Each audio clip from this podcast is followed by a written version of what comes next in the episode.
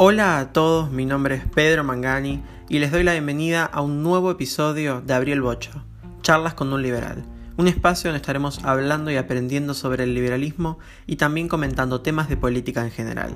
En el episodio de hoy vamos a hablar sobre China. ¿Es realmente un país capitalista? Así que te invito a que te agarres algo para comer, te agarres algo para tomar y comencemos. Antes de entender el sistema económico de este país, hablemos un poco sobre la actualidad de China. Xi Jinping, secretario del Comité Central del Partido Comunista, sucedió a Hu Jintao como presidente de China en 2013. Jinping ha centralizado su autoridad, ha derrocado a enemigos políticos internos y también ha respaldado políticas autoritarias para así reforzar el control de la sociedad civil y así mantener su dictadura. China es la segunda economía más grande del mundo y también el mayor exportador, pero su ingreso per cápita está por debajo del promedio mundial. Por el otro lado, en lo que corresponde al imperio de la ley, vemos que el robo de propiedad intelectual de propiedad extranjera está muy extendido en China. Además, toda la tierra en este país es propiedad del Estado o de colectivos rurales. Las agencias gubernamentales y el Partido Comunista Chino tienen una gran influencia en el sistema judicial los tribunales carecen de la formación necesaria para comprender las complejas disputas comerciales y además operan sin transparencia. La corrupción sigue teniendo una fuerte presencia y la ausencia de una prensa libre y la falta de capacidad gubernamental obstaculizan los esfuerzos anticorrupción. Y ahora que ya hablamos un poco sobre la actualidad china, ¿cómo es que un país declarado comunista tiene una economía tan desarrollada e integrada al mercado? ¿Hay realmente libertad económica en China? Para entender esto, primero hay que tomar un poco de perspectiva histórica. Luego de la Segunda Guerra Mundial, el Partido Comunista asume el gobierno de China y con Mao Zedong como presidente, durante sus primeros 10 años trató de industrializar el país, aprovechándose del dinero que le llegaba de la Unión Soviética, algo que poco a poco se dificultaba aún más, ya que después de la muerte de Stalin, la relación entre la Unión Soviética y China se había perjudicado bastante.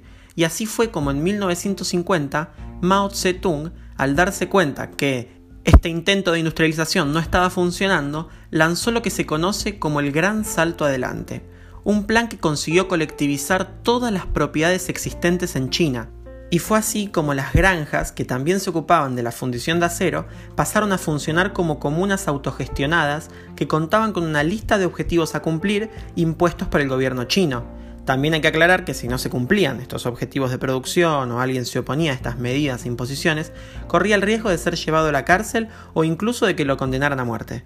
Pero, ¿qué causó el gran salto adelante? Nada bueno, sino que no resultó efectivo y se produjeron graves situaciones de desabastecimiento en todo el país, lo que causó la muerte por inanición de millones de personas. Esto sin contar a los asesinados por el régimen y a los que murieron por agotamiento, ya que muchos tuvieron que duplicar o incluso triplicar su jornada laboral para así cumplir con los objetivos impuestos por el gobierno. Este terrible fracaso causó muchas disputas internas dentro del gobierno de China, y así surgieron movimientos que defendían una ligera apertura al mercado internacional, y de esta manera surgió el movimiento liderado por Deng Xiaoping, quien logró obtener el control del Partido Comunista Chino luego de la muerte de Mao. Y así, en el 1978, el nuevo gobierno chino obtiene una economía destrozada y empobrecida, y fue en esta época que China apostó por la modernización de la economía, la introducción de ciertos elementos del libre mercado y la apertura hacia Europa, Estados Unidos y Japón. Este cambio en la economía trajo lo que se conoce como zonas económicas especiales, que básicamente es una región que posee leyes especiales que se orientan en mayor medida a una economía de libre mercado, en contraposición a las leyes típicas de China. Es decir, que las leyes de alcance nacional pueden ser suspendidas dentro de una zona económica especial. Esta idea de zonas económicas servía para mantener contentos a los integrantes del Partido Comunista, a los cuales no les gustaba la idea de cambiar la economía.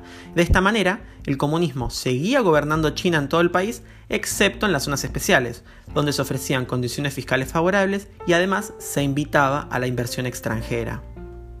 Obviamente esto causó un gran desarrollo en las zonas económicas especiales y muchos beneficios para la economía y el Estado chino por lo que se seguían creando más y más zonas que apuesten justamente por el libre mercado, e incluso hasta el día de hoy se mantienen estas zonas. Siguiendo con las contradicciones ideológicas, vemos que en el año 2007 China aprueba una ley que reconoce por primera vez a la propiedad privada y equipara su protección a la de la pública y la colectiva, algo impensado en un país comunista. Pero a pesar de esta modernización, China sí tenía algo típico del comunismo, la represión. Y es que la gente pedía que al igual que se abría la economía, se avance en derechos sociales, civiles y políticos, pero estos pedidos fueron silenciados con represión por el régimen. Pero entonces, ¿qué sistema económico rige en China? Claramente no rige un capitalismo de libre mercado, ya que una de las características de este sistema es que casi todo el peso de la economía recae sobre las empresas privadas, pero en China casi todo el peso de la economía recae sobre el Estado, porque es el Estado el dueño de las empresas más grandes de China, como Hisense, China National Petroleum, etc. Por lo tanto, no sería correcto decir que China cuenta con una economía de libre mercado, pero sí podemos decir que China cuenta con un sistema económico mixto, ya que combina algunos elementos del capitalismo, principalmente en las zonas especiales, siempre y cuando encajen con el plan quinquenal del Partido Comunista Chino, que básicamente es algo así como la lista de objetivos del gobierno, que actualmente apunta a cambiar el modelo de crecimiento económico del país enfocado en las exportaciones a uno de circulación dual y de consumo interno. Así que para terminar, China no es un país 100% capitalista, sino que es un país declarado comunista, pero que en realidad cuenta con un sistema económico mixto. Y ahora sí, hemos llegado al final de este episodio, espero que todos lo hayan disfrutado tanto como yo disfruté hacerlo. Estén atentos al episodio del próximo sábado porque tengo un tema sumamente interesante para hablar. Hasta la próxima.